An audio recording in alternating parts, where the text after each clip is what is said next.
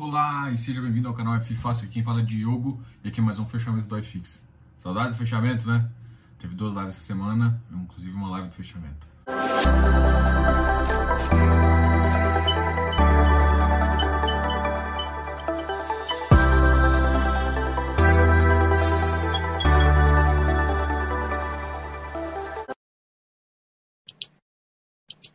Hoje é dia 24 de julho e aqui é mais um fechamento iFix. A gente vai começar agora com as notícias. Uma notícia bem importante, a gente vai começar sempre pelo Ibovespa. Há uma situação que vai impactar muito o presidente do Banco do Brasil. Entregou a carta de demissão hoje. Rubem de Freitas Novaes pediu renúncia ao cargo ao presidente da República e ao ministro. Vai impactar as ações do Banco do Brasil. Eu vejo isso como uma notícia negativa. A bolsa essa semana, aí vamos fazer um resumo dela, teve algumas altas expressivas, depois teve algumas quedas, mas no geral ela entrou e saiu com uma pontuação ali próxima de 101 mil pontos. Isso significa o quê? A gente entrou na semana justamente que é a semana de resultados, então tá tendo tiroteio, né? É, algumas empresas estão com resultado melhor do esperado, essas ações são, começam a ter uma alta e ao mesmo, ao mesmo tempo você tem as ações que têm um balanço muito pior do que era, que era esperado e as ações e o preço das ações começam a cair para compensar esse resultado não tão adequado. Por que, que você está falando que basicamente é isso? Se for olhar, o dólar é um indicativo, né? Quando a gente está com o mercado externo, ah, quando as moedas emergentes começam a cair, inclusive o Brasil, significa que o mercado exterior está positivo. Hoje o Bovespa teve uma alta de 0,19 pontos, chegando a 102.382 pontos. Está instável, ele, ele teve momentos de alta positivo, terminou em alta inclusive, mas ele teve momentos de baixa. O dólar, em compensação, teve uma queda de 0,21%, chegando a 5,20. Tá tendo muita volatilidade com o dólar. Então, muito provavelmente, logo, talvez o Banco Central entre aí não para baixar ou para subir, mas para dar liquidez para o mercado. Então, o mercado às vezes fica estável, ele deu uma esticada, o Banco Central atuou, significa que o mercado externo está, de certa forma, melhorando, os países emergentes estão começando a ter suas moedas menos desvalorizadas, né, porque elas desvalorizaram muito durante o Covid. Enquanto isso, a nossa bolsa está crescendo. Tirando essa semana, é claro que essa semana foi, como começa a semana de resultados, a semana que vem tem mais resultados, acho que de empresas inclusive mais importantes, Petrobras, Vale, Ambev, todas essas saem na próxima semana. E aí quando sai, realmente vai voltar a gangorra de ação. A IRB hoje teve uma alta de 6,24, GBR, uma Gerdau teve uma ação, teve uma alta de 4,57, Suzano 3,32, Ambev 3,68 e Minas 3,28. A Cogna foi a baixa, a pior baixa da bolsa do dia, teve uma baixa de 5,27. Depois teve a Localiza, que teve uma baixa de 2,57, seguido por Embraer 2,44 e TIM 2,43%. Bom, a gente vai falar um pouquinho agora também sobre a, o iFix, né? A gente vai conversar aqui sobre o iFix, justamente começando pelos ativos negativos, depois a gente fala um pouquinho dos ativos positivos. Antes de começar a falar do iFix, eu vou só dar alguns recados. A gente falar de shopping, eu acho que teve muitas perguntas de shopping, muita gente talvez ainda questione a ideia de shopping. Para mim, eu, eu, eu ainda sigo forte com essa tese Shopping para mim, o Brasil é, é, uma, é uma questão social, não uma questão só de comércio.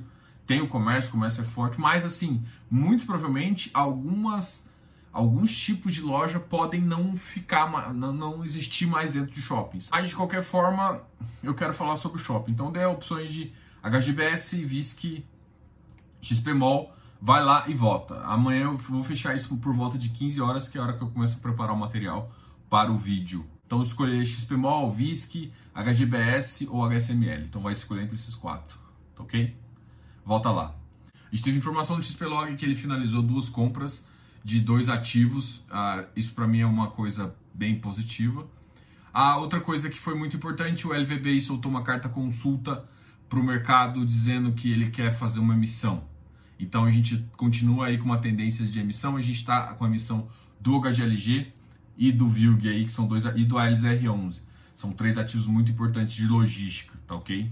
Então, o mercado de logística vão agora para o próximo mês vai ter mais duas emissões importantes, o RBRL e o uh, LVBI, tá ok? O Hectare também soltou uma notícia que eu achei bem positiva. Conseguiram já, no direito de subscrição, captar 74 milhões, sobrando com um montante adicional 25 milhões. Para ser mais exato, sobrou 0,3425 de direitos de sobra. Ou seja, para quem executou o direito, tem uma porcentagem. Se executou 10, você vai ter direito a, zero, a, a 3 cotas, tá ok? Então 0,34 foi, foi o fator de proporção. 0,34, 25, 89 foi o fator de proporção. Então você pega o número de cotas que você subscreveu em direito, não que você tem, esquece que você tem cota, e se aplica um fator de 0,34, você vai ter o número de cotas que você ah, vai ter em sobras aí. O que, para mim, é uma avaliação positiva. Todo mundo que tem o fundo tá a fim de, é, de manter a posição. Lá dos ativos que tiveram pior desempenho e depois os ativos que tiveram melhor desempenho. Vamos começar do Iridium. Iridium 108 uma baixa de 1,56. Cara, o Iridium está em oferta. E oferta é 96. Ah, para mim, essa é uma faixa que ele deveria ficar mesmo, entre 108 e 112. Pode até cair mais, gente, viu? Ah, mas para mim é uma faixa confortável. Nos últimos. E isso eu estou falando com base nos últimos. Nas últimas emissões desse fundo, ele sempre ficou com ágio acima de 8%. Tá? Então, assim, se você olhar um ar de 8% em, em relação aos 196, ainda tem espaço para ele cair até 105 para manter a, a, média geral. Mas, assim, eu estou vendo que ele tem se comportado acima de 108, que é um valor que eu acho bem adequado para isso, ok? O VILG caiu um pouquinho hoje, também está em emissão, 116, então ainda tem um spread, acabou de sair sobras, então tem muita gente que pode ter vendido aqui, porque ele tinha começado a subir de novo. Então tem muita gente que pode ter vendido para continuar a exercer sobras. Então, esse é um ativo que deve ficar nessa faixa aí de 120. O HGCR continua a queda livre dele para 97,90, mas é um ativo que uh, não é recomendação, tá, gente? Mas é um ativo que eu ainda acredito no, no potencial. É, no, durante alguns comentários alguém me perguntou, pô, mas eu tô vendo cobrança de taxa de performance. Aí eu fiz uma análise, coloquei lá no Telegram. E a análise é bem simples. O, se você ter ideia, o CDI está rendendo 0,21%. O HGCR está dando rendimento de 0,48, 0,45. Isso significa um CDI, um dividend yield de aproximadamente 0,48%, porque está próximo de 100 a cota.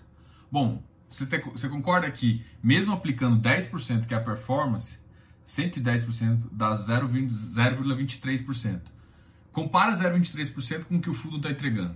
O problema é que todo mundo estava acostumado com o fundo entregando muito mais, porque o CDI estava muito maior o fundo tá entregando acima do que eles do que ele te falou que ele ia entregar, mas não é uma entrega que tá todo mundo querendo. A grande questão é o seguinte, todos os fundos de crédito estão sofrendo, tirando os yields. Os yields têm se comportado muito bem.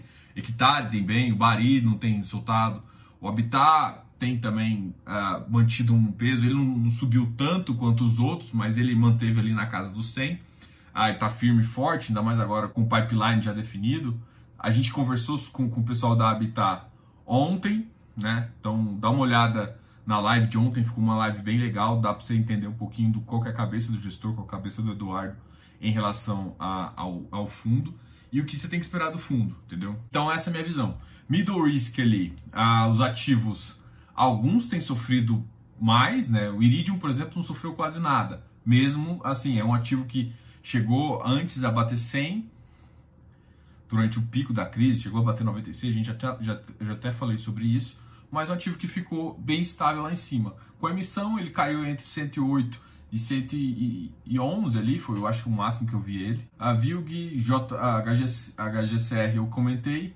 O Safra 99 também tá, e caiu ontem ele tinha subido um pouquinho, ele caiu, mas ele ainda está nessa faixa 98 até 102. Então sai, ele só vira algum alguma estrelinha para eu continuar a começar a estudar se ele sair dessa faixa que ele está. Ele, ele, não vai entrar em emissão tão alto porque ele, ele acabou de fazer uma aquisição aí, o preço dele está todo distorcido, VP versus o que, tá, que ele está conseguindo entregar, as entregas deles estão fracas, então o Safra ele não está com volume suficiente uh, de, de resultado para o fundo voltar a crescer, mas é um fundo que tem bons ativos, tá?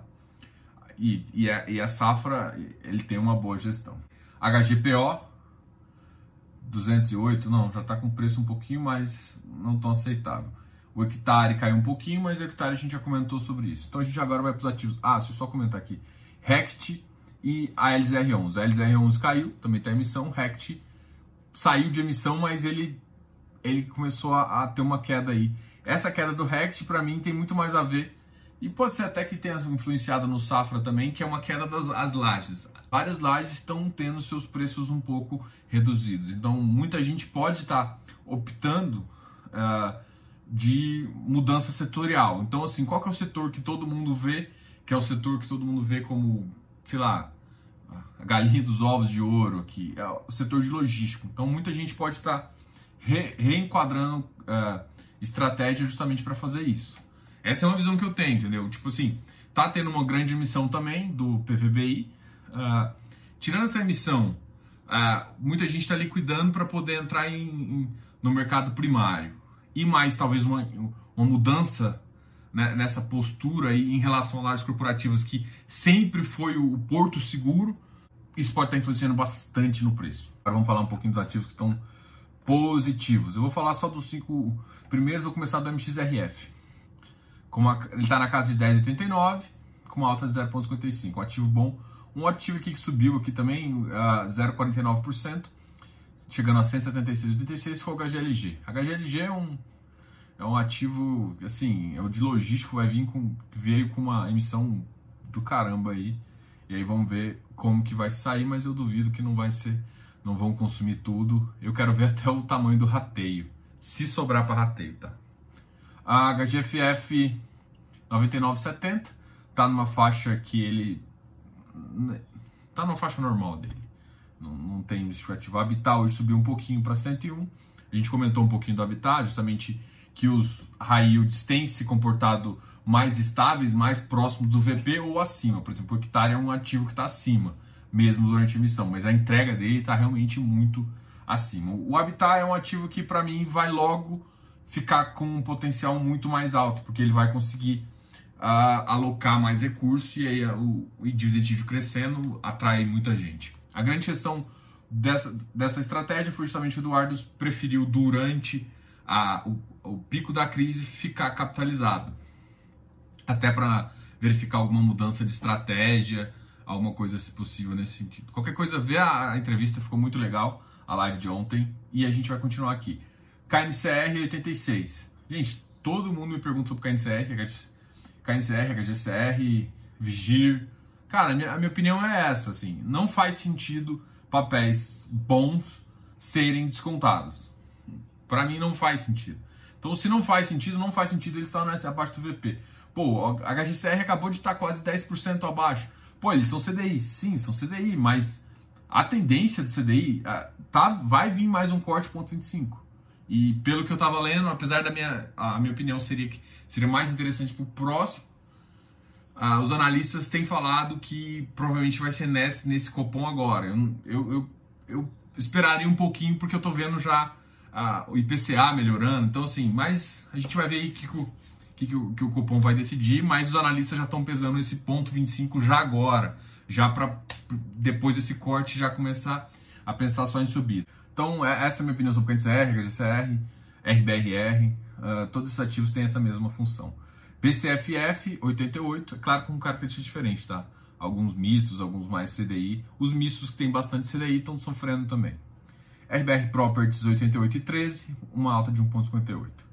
HLOG 124, 4,04. Cara, o HLOG tem uma baixíssima também liquidez, é um ativo de qualificado, então para mim essa, essa mudança aqui para mim é muito mais esse alta e baixa dele é muito mais spread do que qualquer outra coisa. Só que ele está com um, um range muito bagunçado, então fica difícil entrar, mas eu entraria num valor talvez no mínimo aqui 120 mas assim, não tá no momento ainda de entrar nele mais não, tá?